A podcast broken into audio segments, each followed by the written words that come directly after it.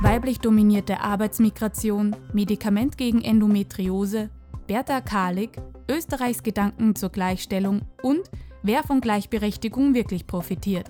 Ich bin Iris Böhm und damit herzlich willkommen zu Makro Mikro.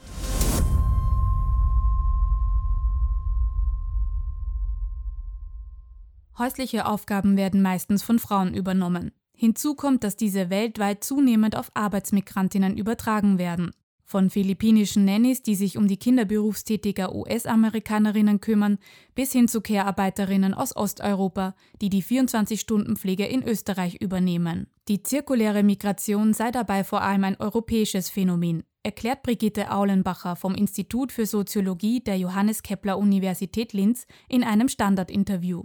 Dabei arbeiten Frauen meistens für zwei bis vier Wochen im Ausland und kehren temporär wieder in ihr Heimatland zurück. Dort verrichten sie dann weiterhin die Kehrarbeit für ihre eigene Familie.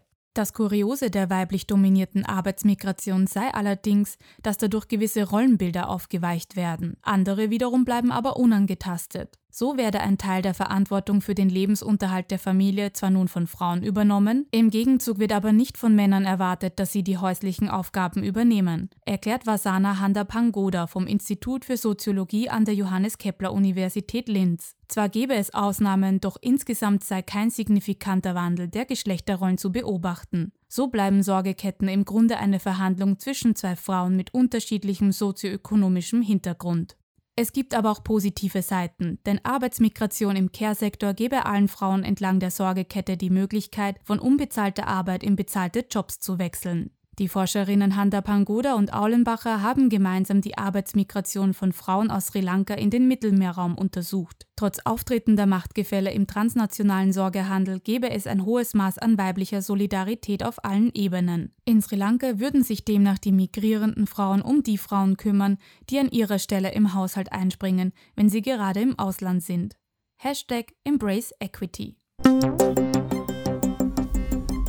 Endometriose ist eine schmerzhafte gynäkologische Erkrankung, von der weltweit etwa 190 Millionen Menschen betroffen sind. Eine neue experimentelle Behandlung für Endometriose könnte eines Tages neue Hoffnung auf eine Linderung der Symptome bieten. Bei Endometriose handelt es sich um eine chronische Erkrankung, die sich durch extreme Menstruationsbeschwerden, aber auch durch Schmerzen beim Sex, Harnlassen oder Stuhlgang äußern kann.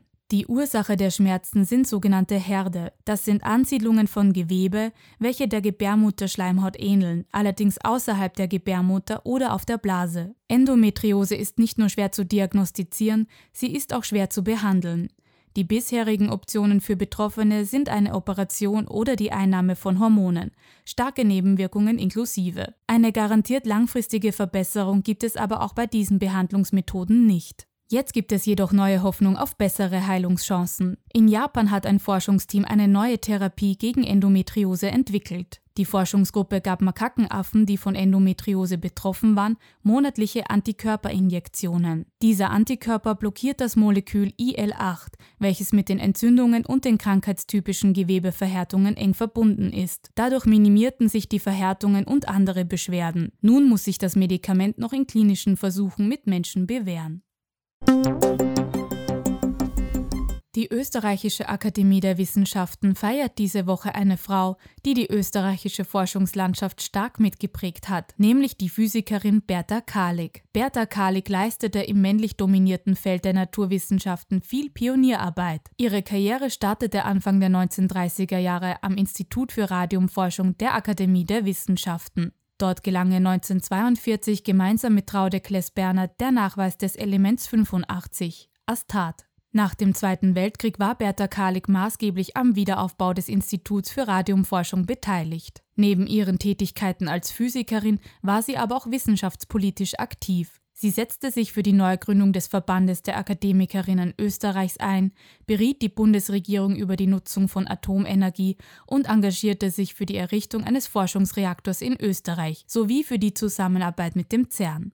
Die heutige Beteiligung Österreichs am dort stehenden Teilchenbeschleuniger wäre ohne sie undenkbar gewesen. Bertha Karlik wurde außerdem erste ordentliche Professorin der Universität Wien und auch erstes weibliches Mitglied der Österreichischen Akademie der Wissenschaften. Und zwar vor 50 Jahren. Ihr zu Ehren hielt die ÖAW deshalb am Internationalen Frauentag die Bertha Karlik Lecture ab und setzte zugleich ein Zeichen gegen Gender Bias im heutigen Wissenschaftsbetrieb. Eine neue Studie vom Marktforschungsunternehmen Ipsos zeigt, wie die österreichische Bevölkerung über das Thema Gleichstellung der Geschlechter im Jahr 2023 denkt.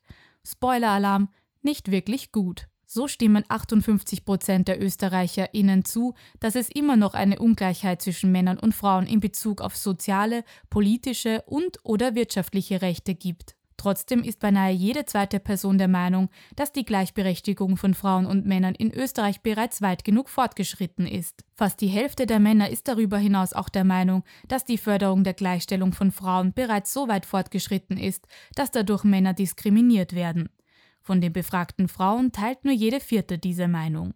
Die Studie zeigt außerdem, dass nicht einmal die Hälfte der österreichischen Bevölkerung der Ansicht ist, dass es Maßnahmen gibt, die sie selbst zur Förderung der Gleichstellung ergreifen können.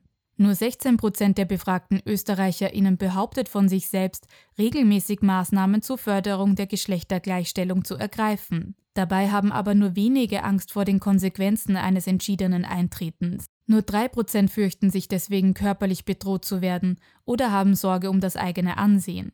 Der Rest sieht sich entweder als unbetroffen, ratlos oder ist einfach gleichgültig, mit Aussagen wie habe keine Zeit dafür und nur ein Frauenproblem.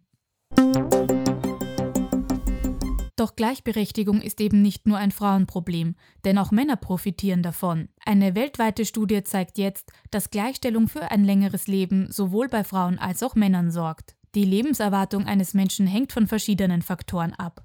Lebens- und Arbeitsbedingungen, Einkommen und Zugang zu Bildung und medizinischer Versorgung zum Beispiel. Weltweit sind aber gerade diese Faktoren mit geschlechtsspezifischen Unterschieden behaftet. Mehr Geschlechtergerechtigkeit und die Stärkung von Mädchen und Frauen kann deshalb dazu führen, dass die Lebenserwartung aller Menschen erhöht wird. Dabei scheint aber besonders auch Bildung einen wichtigen Zusammenhang mit einer höheren Lebenserwartung zu haben, sowohl für Frauen als auch Männer. Das deutet darauf hin, dass Investitionen in die Bildung von entscheidender Bedeutung sind, vor allem in Ländern mit niedrigem und mittlerem Einkommen, in denen vielen Mädchen der Zugang zur Bildung verwehrt wird. Und der Funfact der Woche bleibt diesmal aus, um Solidarität mit allen Frauen zu zeigen, die nichts zu lachen haben, solange keine Gleichstellung herrscht. Das war Makro Mikro, dein wöchentliches Wissenschaftsupdate. Ich bin Iris Böhm und ich möchte keine Blumen zum Internationalen Frauentag, sondern Gleichberechtigung. Bis zur nächsten Woche.